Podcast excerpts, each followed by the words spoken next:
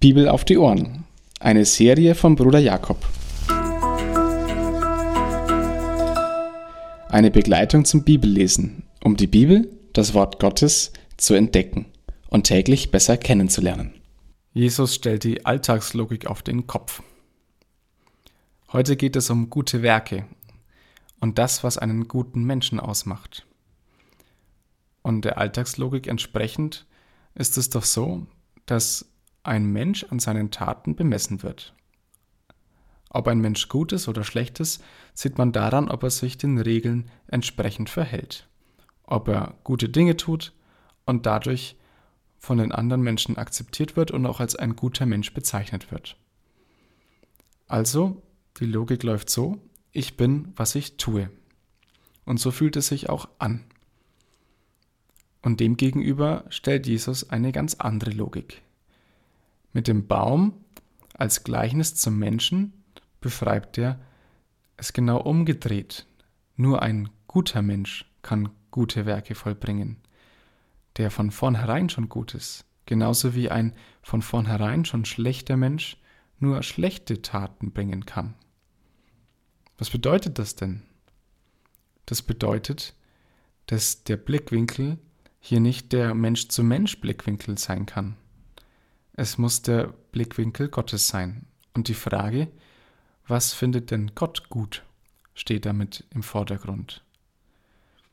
Was findet Gott gut? Gott möchte einen guten Menschen. Und dieser gute Mensch kann auch die guten Taten vollbringen, die Gott möchte. Gott möchte keinen Menschen, der durch gute Taten sich versucht, bei Gott zu verdienen, ein guter Mensch zu sein.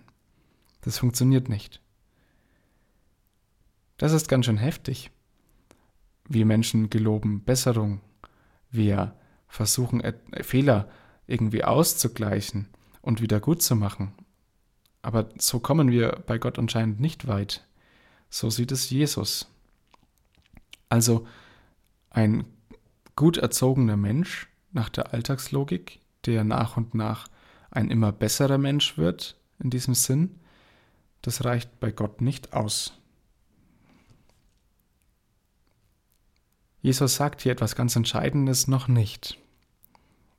Er zeigt erstmal auf, welche zwei Seiten es gibt. Es gibt Gut und Böse, und zwar aus der Sicht Gottes. Und gut werden, das geht nicht durch unser Tun. Gut werden braucht eine grundlegende Änderung des Herzens. Ein gutes Herz, das kann nur Gott selbst geben.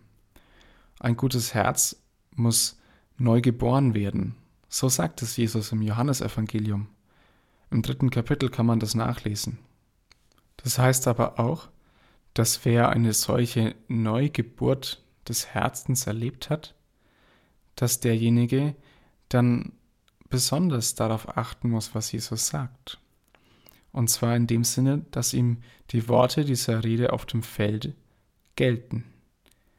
Also man aufgefordert ist, die Feinde zu lieben dort barmherzig zu sein, wo man über den eigenen Schatten springen muss. Das ist nämlich damit gemeint, dass Jesus nochmal sagt, ihr nennt mich Herr, Herr und tut nicht, was ich sage.